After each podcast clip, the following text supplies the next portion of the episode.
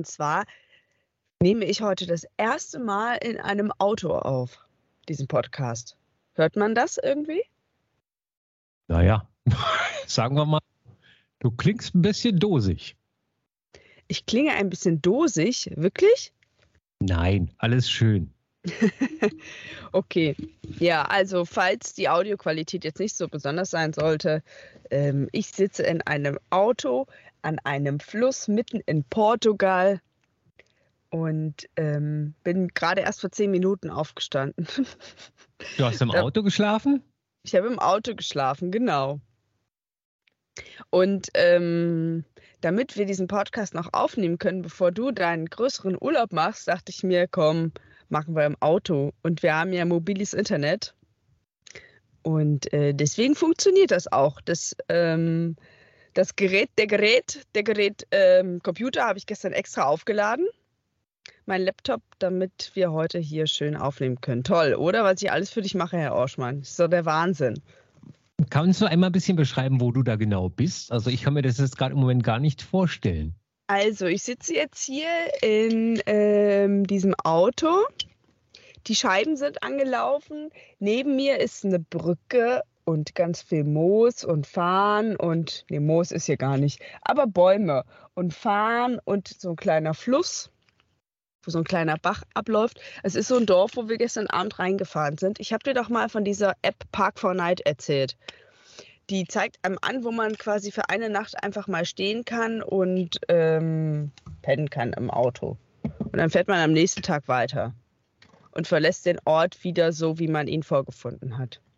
Genau, und da diese App hat uns diesen Ort angezeigt. Und jetzt sind wir hier. Und das ist in Nordportugal, in der Nähe, wo wir die ganze Zeit waren. Wo wir gewohnt haben, war ja Viana do Castelo. Das ist eine Stunde nördlich von Portugal. Und da sind wir gestern Abend dann weggefahren. Und jetzt ist hier gerade, Oschi, vielleicht kennst du das noch nicht, das ist hier gerade eines der höchsten Feste äh, im Jahr für die Schutzpatronen der Seefahrer oder der Fischmänner der Fischer, Patronin der Fischer, wird hier ein dreitägiges, viertägiges Festival veranstaltet und die Leute rasten komplett aus. Jeden Morgen und Abend, Abend gibt es Feuerwerk, Paraden mit riesengroßen Puppen, also überdimensional großen Puppen.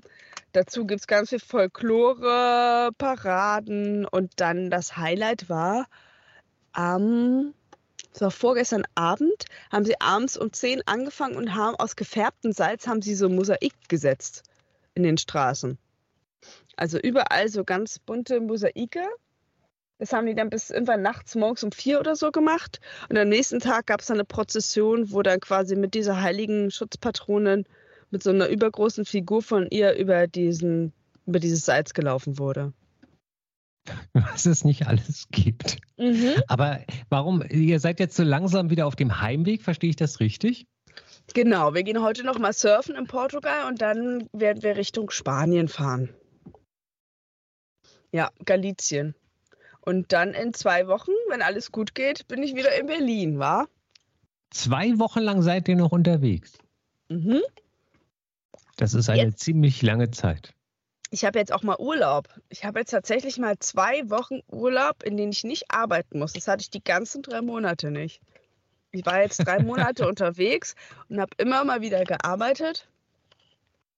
Und jetzt habe ich tatsächlich zwei Wochen frei, ohne dass ich arbeiten muss. Geil, oder? Es war so richtig befreiendes Gefühl am Freitag, als ich dann. Freitag war jetzt vor zwei Tagen, als ich dann nochmal gearbeitet habe. Ja, ja, ähm, das ist sehr, sehr schön. Und ja. dass du danach die zwei Wochen noch nutzen kannst. Wie ist denn das Wetter überhaupt? Ist immer noch heiß? Ähm, bei uns war es ja nie so heiß, aber es ist tagsüber schon warm. Aber abends kühlt es jetzt total ab, weil es so windig ist. Also, ich bin sehr froh, dass ich diesen heißen Berliner Sommer nicht miterleben musste, ehrlich gesagt. ja, vielen Dank. Vielen wenn Dank. Ich, wenn ich mir vorstelle, dass ich da in diesem äh, dieser vierten Etage irgendwo sitze im Glaskasten und schwitzen muss. Nee, nee, nee. Das war schon die richtige Entscheidung, würde ich mal so sagen. Naja, es ist ja nicht so, dass ich nicht auch geflohen bin und ich ja äh, zum einen in Krummendeich war an der Nordsee, zum anderen in am Flesensee, also an der Müritz und zuletzt war ich dann auch noch in Oberelchingen im Bayerischen. Äh, soll heißen, in, also direkt um die Ecke von äh, von Ulm, also der Oberelching ist direkt im Prinzip auf dem Berg drauf, gehört aber schon wiederum zu Bayern. Also eine sehr, sehr schöne Ecke, wo natürlich auch ein Lüftchen, ein Lüftchen einem entgegenkommt und das man sehr, sehr genießen kann. Ja, sehr cool. Und du planst ja auch noch einen größeren Urlaub jetzt, ne? So ist es. Ich lasse es jetzt so langsam ausklingen. Äh, also ich bin jetzt schon zwar, ich habe immer noch so Wochenenddienste und äh, wochentags auch immer noch so ein bisschen Kleinkram, aber äh, das pendelt sich jetzt so die nächsten zwei Wochen aus und ich habe dann so offiziell auch meinen letzten Arbeitstag, wenn du deinen letzten Urlaubstag hast, am 4. September und am 5. September geht es dann los in Richtung Süden, Berlin, Leipzig, gro grobe Linie allerdings, Berlin, Leipzig, ähm, Nürnberg und dann schräg rüber ins Württembergische nach Tübingen zu meiner Tochter, die dort studiert, um sie zu verabschieden, denn die wird wiederum äh, ab dem 26. September dann weg sein. Ah, sie macht ein Auslandssemester? So ist es. Sie wird dann weg sein und äh, ja, deswegen muss ich ja dann nochmal hin und mich und verabschieden. Du, und du fährst auch mit dem Fahrrad, ne? Wie, natürlich fahre ich mit dem Fahrrad. Ja. Also ich habe ich hab ein Zug-Rückticket gebucht am 21. September. Das ist ein Mittwoch. Das heißt also, es sind äh, netto 16 Tage, die ich radeln kann. Also äh, das ist äh, durch, äh, 15 Tage. Also am Dienstag spätestens sollte ich dann da sein, nach zwei Wochen. Ähm, aber ich gehe mal davon aus, sagen wir mal ganz grob, 10 Tage, 11, 12 ja. vielleicht. Dann mal schauen.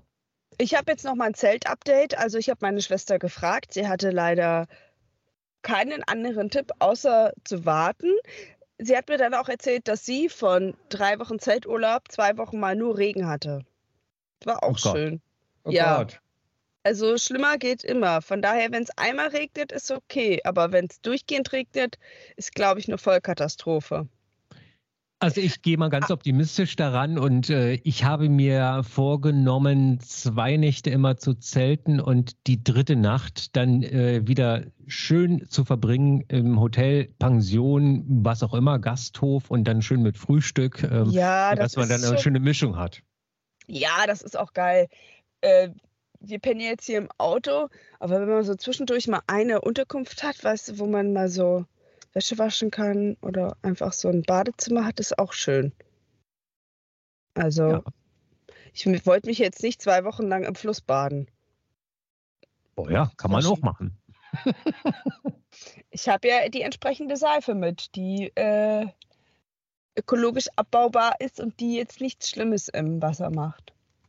Gibt es sowas tatsächlich? Soweit ja. bin ich noch gar nicht. Ja, sowas gibt es natürlich, Herr Orschmann. Auf jeden Fall gibt es sowas. Ähm, warte mal, die Marke. Ich muss jetzt, darf ich jetzt hier Schleichwerbung machen? Natürlich, ne? Ich glaube, so viele verschiedene Marken wird es da auch nicht geben, oder? Doch. Also es gibt, gibt auf jeden doch. Fall. Ist, ja, es gibt was. Empfehle ich dir, schicke ich dir dann eine SMS und sag dir, welche Marke das ist. Sie ist wirklich gut und ergiebig, weil davon nimmt man nur so zwei Tropfen, macht dann Wasser drauf und dann vermehrt sich das. Das kannst du auch übrigens zum Zähneputzen nehmen, zum Wäschewaschen, zum Abwaschen. Das ist ein Universalmittel. Klingt so ein bisschen nach, nach Natron. Nee, nee, das sind aber alles nur natürliche Öle. Deswegen ist es auch nichts Schlimmes, weil halt alles von der Natur zu Natur, weißt du? Ja, ja, natürlich. Aber äh, gutes Zeug, gutes Zeug. Zähne habe ich mir damit jetzt noch nicht geputzt, aber ich habe damit schon abgewaschen und geduscht und etc und meine Yogamatte gesäubert. Toll, oder? Wunderbar. Ähm, pass auf, wir haben ja heute nicht so viel Zeit, hast du mir im Vorfeld gesagt. Deswegen lass uns doch mal zum Thema kommen und wie ich darauf gekommen bin. Ich bin zum Thema, was ich, was ich gleich noch sage. Äh, ich war ja auch ab und zu mal in Porto unterwegs. Ähm, Porto hat so ja, so ein bisschen mehr als 250.000 Einwohner, glaube ich. Also du, doch schon eher eine kleinere Großstadt. Und, ähm, und es gibt viele Ecken, die sind so total runtergekommen. Wunderschöne Gebäude, so alte Gebäude, die aber einfach leer stehen, ne? wo nichts passiert. Und dann wiederum hast du aber halt auch hier schon Hipster-Café etc. Also die Gentrifizierung ist in vollem Gange. Und damit sind wir bei Folge 87. Hat Gentrifizierung Vorteile? So hieß es. Der alte Mann. Lange Nacht gehabt? Und die Montag. Ja, ist ja auch nicht so ungewöhnlich. Der ultimative Podcast für Lebensaufgaben. Ich darf übrigens dabei erwähnen, dass ich auch schon einmal in Porto war und dort Airbnb gemacht habe. Guck einer an. Airbnb ist ja auch ein Teil der Gentrifizierung. Ja, ja. Also erstmal zur Erklärung, was ist Gentrifizierung? Äh, und du darfst mich da gerne korrigieren. Wir sind in einem alten, runtergekommenen Stadtviertel. Also wir bewegen uns in der Stadt meistens oder am Stadtrand eher seltener, glaube ich. Aber egal, wir bleiben aber in der Stadt. Da ist also wirklich alles runtergekommen, was nur geht. Aber dann kommt wieder die Kultur und dann kommen die kleinen Cafés, die so aus diesen alten, runtergerockten Gebäuden irgendwas Schickes machen. Ob nun es eher so ein Straßencafé ist oder eher so ein abendliches Bier, Bierkneipengefühl ist. So, und dann kommen natürlich wieder Menschen, die das total klasse finden. Das ist der weitere Verlauf. Und die das total klasse finden, die haben dann unter Umständen auch Geld, mehr Geld unter Umständen und werden dieses Geld investieren und kaufen dann unter Umständen dort Wohnungen auf. Und äh, die werden dann saniert und wieder schick gemacht. Und dann werden die Menschen, die dort wohnen, ich sag's mal ganz plump rausgeworfen. Und natürlich auch die wunderbar schicke alte Kneipe, wo sich seit 30 Jahren nichts getan hat, wird rausgeschmissen. Dort wird dann wieder ein schickes Hipster-Café draus gemacht oder eine Bierkneipe, die etwas anderem Publikum entspricht. Und dann ist auf einmal das, was diesen Charme dieses ähm, Bezirkes ausgemacht hat oder dieses Kiezes, auf einmal hinfort. Das ist eine Entwicklung, die gibt es nicht nur in Berlin, die gibt es in mehreren Städten. Also in Hamburg ist es, glaube ich, das Schanzenviertel, wenn ich mich recht entsinne. Und äh, Stuttgart gibt es das zum Beispiel auch, das weiß ich. Ach, es ist in, nicht schön. In Berlin ist es einfach ganz Berlin. Aber ich glaube, am deutlichsten ist es so in den vergangenen Jahren in Neukölln geworden. Als, ja, ich, in Neu ne, als ich in Neukölln gewohnt habe, 2012 war das, da hat das ja schon angefangen, aber da gab es in der Straße, wo ich gewohnt habe, da gab es nichts. Da gab es ein Lidl und da gab es so ein, was weiß ich, so ein Italiener, der eigentlich von einem Türken gehalten wurde. Und das war's. Monte Cristo hieß der. Den gibt es auch immer noch. Aber da gab es sonst nichts. Ja, da gab es ein Späti etc. Da, so. Und jetzt also zehn Jahre später gibt es da auf einmal ein französisches Restaurant und eine kleine Kneipe und das und das. Allein in einer Straße. Und die Straße ist nicht riesig. Ne? Das ist jetzt nicht äh, Kantstraße in Berlin, die nicht endet. Also das fand ich schon echt ähm, erstaunlich. Deswegen bin ich auch weggezogen. Hat mir nämlich nicht gefallen. Ich gehöre nämlich nicht zu der Sorte Menschen, die viel Geld haben und dann dieses Viertel aufwerten. Aber ich gebe zu, ich gehe auch gerne mal in so ein Café. Und jetzt ist natürlich die Frage, was hat es, du wolltest ja nach den Vorteilen, aber ich glaube erstmal die genau. Nachteile. Ja, also ja, soll ich auch was sagen oder willst du erstmal erzählen? Ja, äh, also ich sehe die Nachteile ganz eindeutig, dass natürlich durch den Wegzug des Urvolkes, ich nenne es mal in Anführungsstrichen Urvolkes, natürlich ein ganz anderes Publikum dahin kommt. Und äh, Voll. das war, ist immer der, der Vorteil von, sage, gerade, gerade Berlin, denke ich, dass äh, sowohl alt, jung, reich, arm immer irgendwie in so einem Haus einfach zusammen gewohnt haben. Äh, ob der Reiche dann seinen Reichtum rausgeholt hat oder nicht, das hat man manchmal gar nicht bemerkt. Ähm, und der Arme, äh, der hat das auch sehr unauffällig versteckt. Und äh, es hat immer einfach nur so jeder vor sich her gelebt. Das ist natürlich ein, ein schön, eine Schönmalerei, die ich hier betreibe, aber die mir immer so dieses mein, mein Berlin immer äh, schön gemacht hat. So. Und wenn dann natürlich, äh, unabhängig mal davon, jetzt sagen wir mal wirklich, das ganze Haus saniert wird und alle rausgeschmissen werden und äh, dann äh, unter Umständen die Wohnung einzeln verkauft werden, ist klar, ein ganzer Häuserblock mein ganzer Kiez verändert sich über die Jahre hinweg und manchmal geht es auch wirklich relativ schnell. Das hat man ja auch in den Ostbezirken damals gesehen nach der Wende. Ja. Und es, auf der einen Seite finde ich das gut, weil also eine Stadt verändert sich immer. Ne? Und sie will ja auch nicht stehen bleiben. Und ich meine, alle runtergekommenen Häuser, die es auch in Ostberlin gab, wenn die nicht irgendwann mal saniert werden, so kann da auch irgendwann keiner mehr drin wohnen. Ne? Also, dass man was machen muss, finde ich, ist irgendwie klar, äh, um, damit die Stadt sich auch irgendwie erhält. Die Frage ist halt immer nur, wie man das macht ähm, und was das für Konsequenzen hat, ne? was es für Konsequenzen nach sich zieht. Also, ein schönes Beispiel ist ja auch das ganze Gelände rund um äh, die Warschauer Straße zwischen Ostbahnhof und Warschauer Straße, S-Bahn-Haltestellen. Da ist ja gerade so dieses sogenannte amerikanische Viertel entstanden.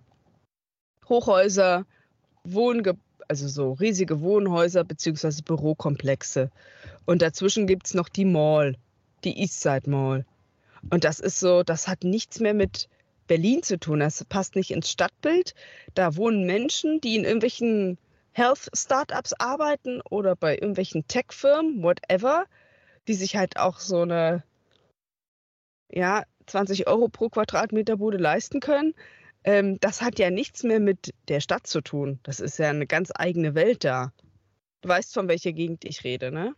Ich weiß, von welcher Gegend du redest und ich weiß vor allen Dingen bei den Gebäuden jetzt allerdings nicht, aber bei grundsätzlich bei Neubauten, was ich dann auch mal wieder irgendwie äh, sehr merkwürdig finde, dass sie alle immer gleich gebaut werden, aber da kommen wir gleich noch einmal zu. Ja. Äh, kurz noch mal zur Mall und ich das verstehe ich dann auch wieder nicht, denn diese sie versuchen ja und wir haben ja nicht weniger Einkaufszentren und was passiert? Es sind immer die gleichen drin. Ob ich nun in Ulm einkaufen gehe oder, oder in Berlin oder in München. Es sind immer die gleichen Blabla drin und das macht keinen Spaß. Es gibt jetzt so ein, zwei Anbieter hier in Berlin oder ja, so Malls, die jetzt versuchen, ein bisschen einen anderen Weg zu gehen, aber natürlich die Klassiker bleiben immer noch drin. Und äh, ist natürlich für den kleinen Einzelhändler nicht zu stemmen. Warum nicht? Es geht, glaube ich, nicht immer mal nur um die Miete, die sie da zahlen müssen, sondern um die Öffnungszeiten. Denn ein normaler Einzelhändler, der, ne, und ich komme ja auch aus dem Handel, der hatte ja früher im Prinzip, wenn er alleine im Laden steht, dann hatte der von 9 bis 18 Uhr offen und hat dann noch eine Mittagspause gemacht, was man sich hier in Berlin seltener ja nun leisten kann. Aber die müssen sich natürlich auch an die Öffnungszeiten halten. Soll heißen, wenn die Mall sagt, und das steht dann in diesem Vertrag drin, wir machen den verkaufsoffenen Sonntag mit, dann muss der da auch offen haben. Und wenn die Mall sagt, wir machen bis 22 Uhr auf, dann muss der Laden da auch aufhaben. Und das ist natürlich ein Problem für die kleinen Händler, auch da wiederum. Ne? Deswegen ist der kleine Einzelhändler, der um die Ecke ist, dann in der Seitenstraße, manchmal viel schöner und hat halt nicht so lange Öffnungszeiten. Ja, voll. Das gibt es ja noch ansatzweise. Das gibt es ja in Friedrichshain, das gibt es in Charlottenburg. Wir können ja auch mal andere Städte nehmen. Ne? Ich glaube, so eine Stadt wie Nürnberg oder so, die lebt ja auch von kleinen Läden. Einfach ah. so. Ah kleine Lädchen, die man sich gerne anguckt. Und das macht ja auch den Charme dieser, dieser Stadt aus. Ja, und ich verstehe auch jeden, der sagt, naja, ich kann halt, äh, ich schaffe es nicht vor 18 Uhr einzukaufen, der dann äh, unter Umständen dann zu einem Laden geht, der danach noch offen hat.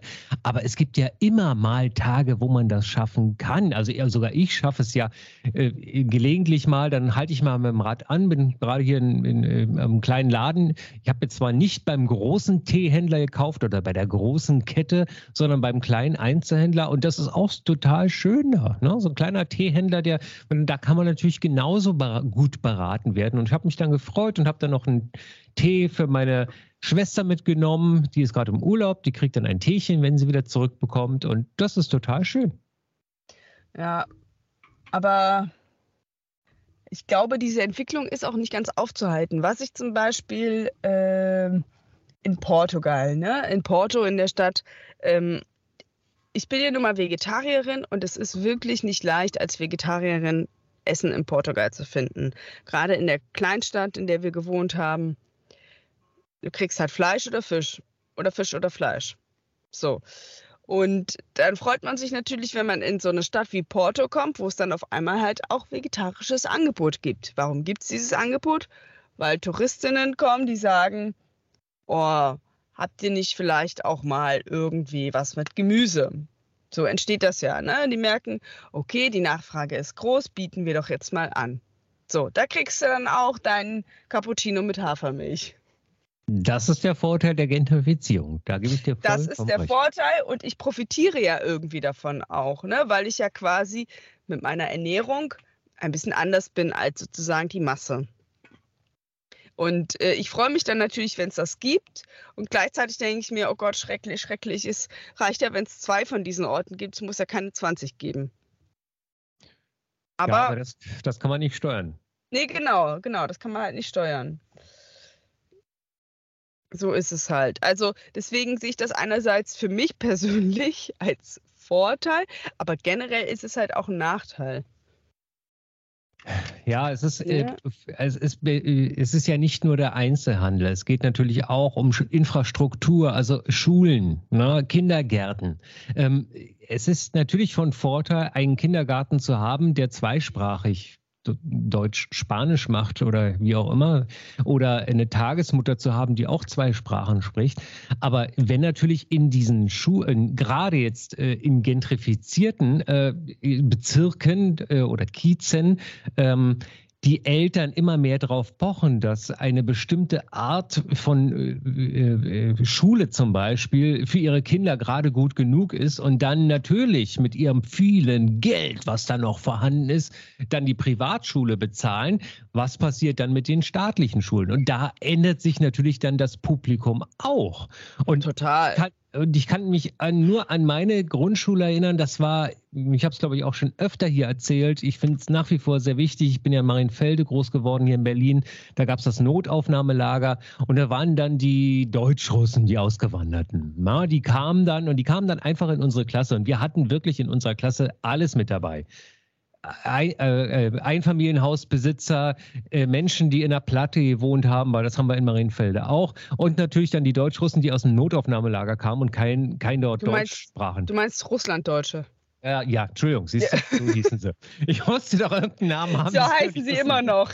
Genau, also, aber auch wirklich dann von jedem sozialen Status etwas mit dabei. So, und nimmst du jetzt, sagen wir mal, die Betuchterin, und ich will jetzt nicht sagen reich, aber die Betuchterin, die sagen, nein, nein, mein Kind geht dann in die Privatschule, dann nimmst du ja, sagen wir mal, ein Viertel der Schüler, würde ich jetzt mal über den Daumen sagen, vielleicht ist es auch nur ein Fünftel, raus.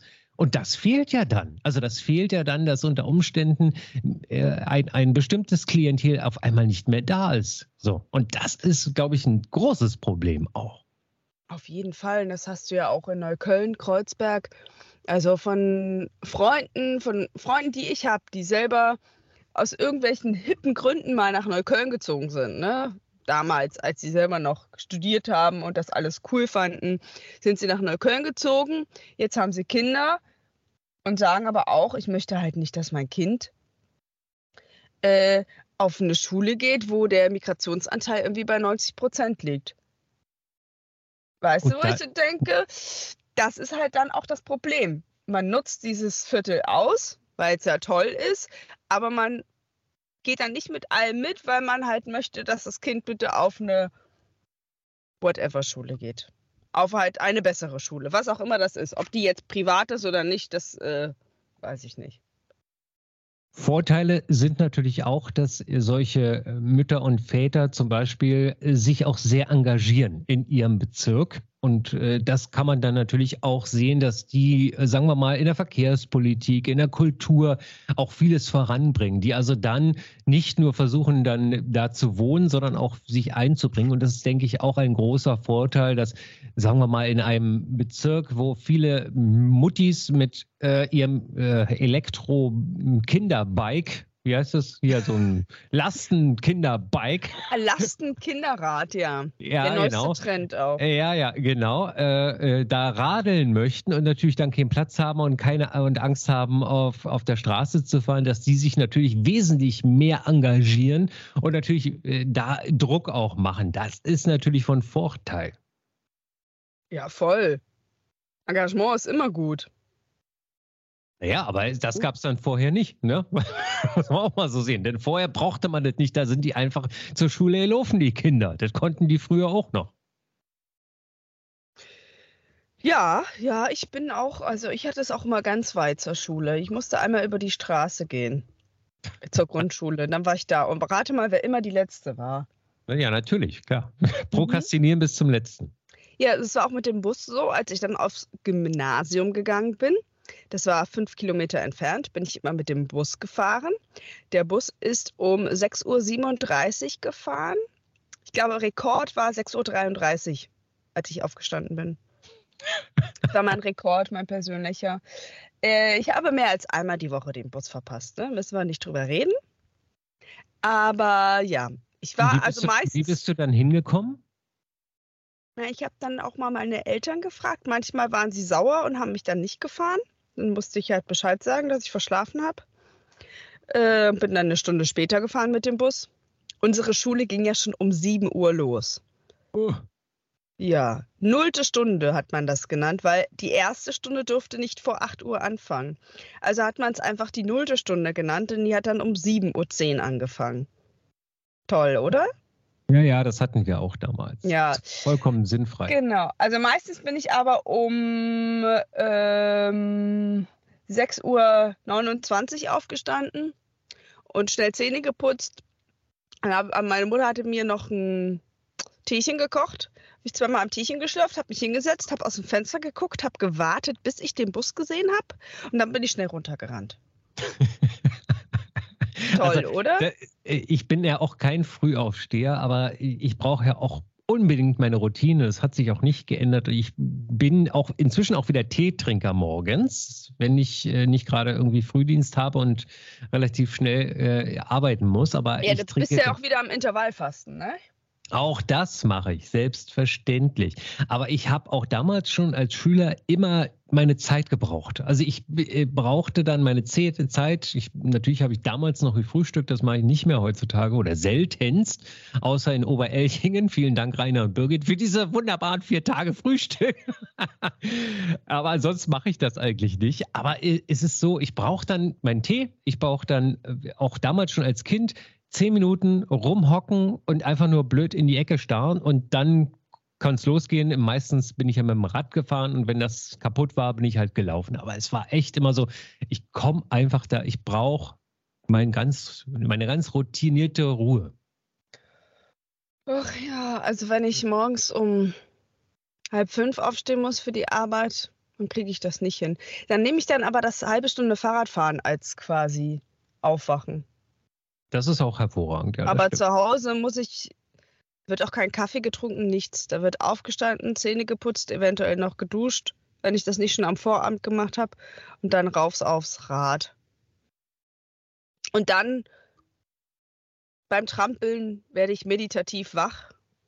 Und dann irgendwann eine halbe Stunde später gibt es auch den ersten Kaffee. Da muss man ja auch immer darauf achten, dass die Muttis dann, mit, äh, wenn, wenn sie dir begegnen, dir schön ausweichen, ne? mit ihren Elektro- Kinderlastenräder. Also morgens um fünf begegnet mir niemand mit seinem Elektrolastenrad. Elektro-Kinderlastenrad. Elektro-Kinderlastenrad. Da begegnet mir niemand. Und ich fahre ja dann ähm, von Charlottenburg über Kreuzberg, Neukölln bis nach Friedrichshain. Da begegnet mir tatsächlich niemand. Aber mir ist es auch schon morgens um halb sechs passiert, dass mich ein Fahrradfahrer angepöbelt hat, dass ich doch bitte Rücklicht haben soll. Wo er recht dachte, hat, hat er recht. Hatte recht. Aber ich denke mir so, selbst morgens um halb sechs sind sich die Leute nicht zu schade, rumzupöbeln. Apropos Rücklicht und Fahrrad. Liebe Feli, wir müssen mal Schluss machen. Ja. ich weiß, das war jetzt aber, das war ja mal ein kurzer Exkurs zur, zur Gentrifizierung, aber. Wir können das gerne noch einmal vertiefen, aber dann, äh, wie, wie lang? Eins, zwei, drei, vier, in fünf Wochen eher. Also wir machen jetzt mal die Sommerpause ah, fünf Wochen machen wir jetzt Pause. Okay. okay ja, weil okay. zwei Wochen bist du jetzt noch unterwegs, hast Urlaub und dann habe ich drei Wochen und äh, nach meiner Zeitrechnung bin ich zurück am 21. September und ehe wir es dann wieder schaffen, uns zusammenzufinden, wird noch mal eine Woche vergehen. Also gehe ich mal davon aus, irgendwann Ende September werden wir uns und ihr, ihr, ihr, ihr, ihr Lieben da draußen uns auch wieder hören. okay. Dann äh, brauche ich aber trotzdem noch eine Aufgabe, worüber ich jetzt die nächsten fünf Wochen nachdenken kann. Neben dem Thema Gentrifizierung. Ja, genau. Das können wir gerne nochmal. Ähm, äh, Gentrifizierung finde ich total spannend. Also ich habe mir auch wirklich zwei, drei Artikel durchgelesen, weil ich mir natürlich auch überlegt habe, was hat denn das für Vorteile? So, aber äh, bis du dann soweit bist und ich dann auch noch einmal darauf einsteige, noch einmal die Folge 88, wenn wir uns das nächste Mal hören. Wann ist denn der Zeitpunkt gekommen? Wann ist denn der Zeitpunkt gekommen, dass du dir ein Elektroauto kaufst? Ich weiß, du würdest jetzt sofort spontan nie sagen, aber das sagst du jetzt bitte nicht. Bis dahin hast du ja Zeit, dir mal ein paar Argumente zu überlegen. okay, okay, ich überlege und äh, genieße jetzt meine nächsten zwei Wochen. Ich wünsche dir eine gute Reise nach Stuttgart zu deiner Tochter. Und äh, wir hören uns, sehen uns, schreiben uns, wie auch immer. In diesem Sinne, ahoi. Macht's gut, Nachbarn, und dir schönen Urlaub.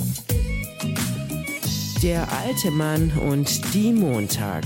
Der ultimative Podcast für Lebensaufgaben.